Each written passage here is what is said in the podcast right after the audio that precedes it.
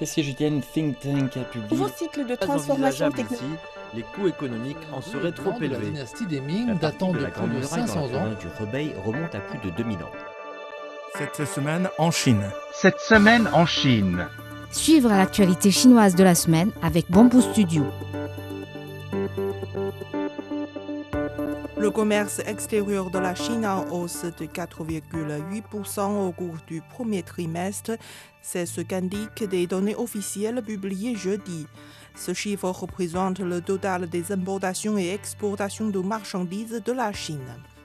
Les réserves d'or de la Chine ont augmenté à 66,5 millions d'onces fin mars, en hausse de 580 000 onces par rapport à la fin du mois de février, selon les données de l'administration nationale de change publiées vendredi dernier.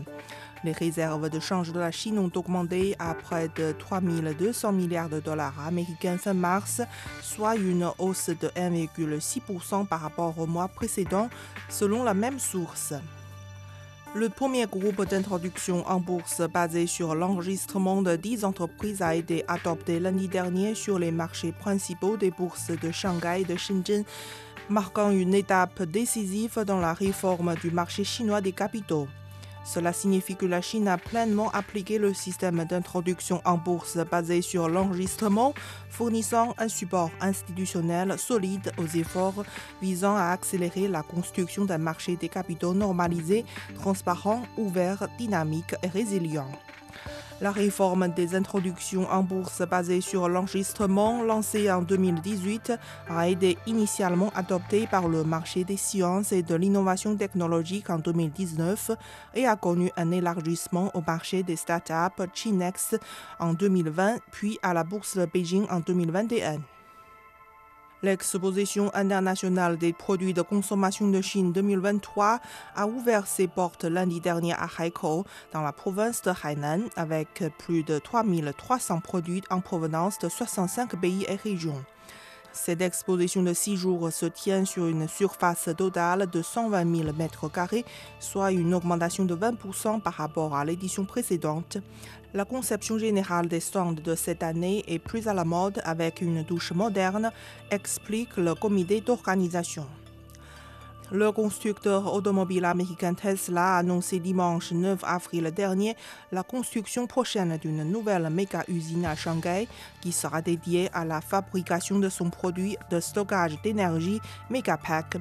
L'usine sera conçue pour fournir une production initiale de 10 000 mégapacks par an prévue pour démarrer au troisième trimestre de cette année, la Mega Factory commencera sa production au deuxième trimestre de 2024 et ses produits seront vendus dans le monde entier, a déclaré le constructeur automobile.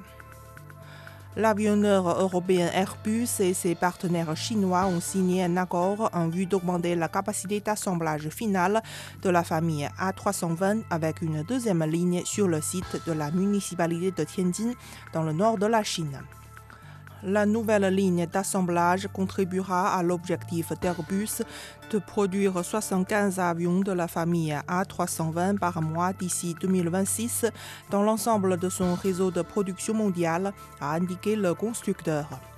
Sa chaîne d'assemblage finale asiatique à Tianjin a été mise en service en 2008 et a déjà assemblé plus de 600 avions de la famille A320. À la fin du mois de mars 2023, le nombre d'appareils de la flotte d'Airbus en service sur la partie continentale de la Chine a dépassé 2100.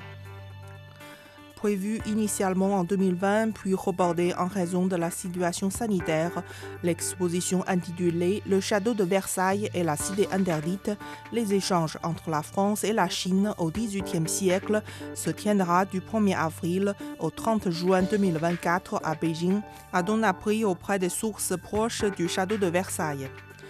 L'exposition illustrera la politique diplomatique amorcée par Louis XIV en direction de son contemporain l'empereur Kangxi, marqué en particulier par l'envoi en Chine en 1685 de pères jésuites français qui gagnèrent la cour de Beijing en tant que mathématiciens du roi.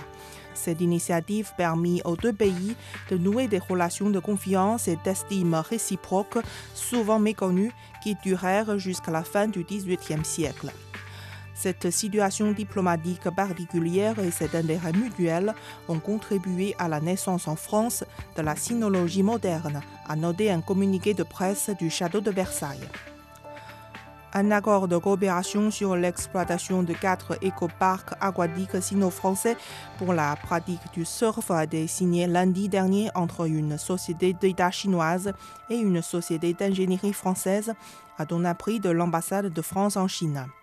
Ce partenariat mettra en place des parcs aquatiques dans les villes riveraines ou côtières, à savoir Wuhan, Chengdu, Xiamen et Yantai, grâce à la production d'énergie renouvelable et au stockage d'hydrogène.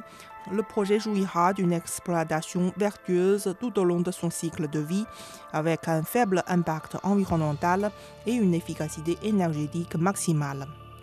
Avec l'engouement pour les sports en plein air après la pandémie, de plus en plus de Chinois se lancent passionnément dans l'apprentissage du surf.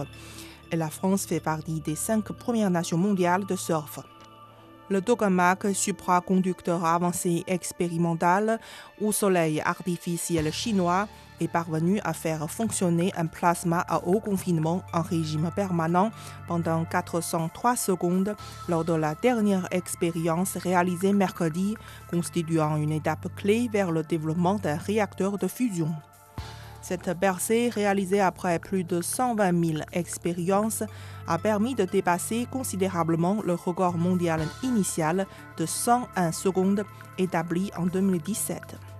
L'objectif ultime de ce soleil artificiel chinois est de créer une fusion nucléaire similaire à celle du Soleil en utilisant le deutérium présent en abondance dans la mer pour fournir un flux constant d'énergie propre. Contrairement aux combustibles fossiles tels que le charbon, le pétrole et le gaz naturel, qui sont en voie d'épuisement et constituent une menace pour l'environnement, les matières premières nécessaires au soleil artificiel sont pratiquement illimitées sur Terre. L'énergie de fusion est donc considérée comme l'énergie ultime idéale pour l'avenir de l'humanité. Vous écoutez Bamboo Studio, merci de votre attention.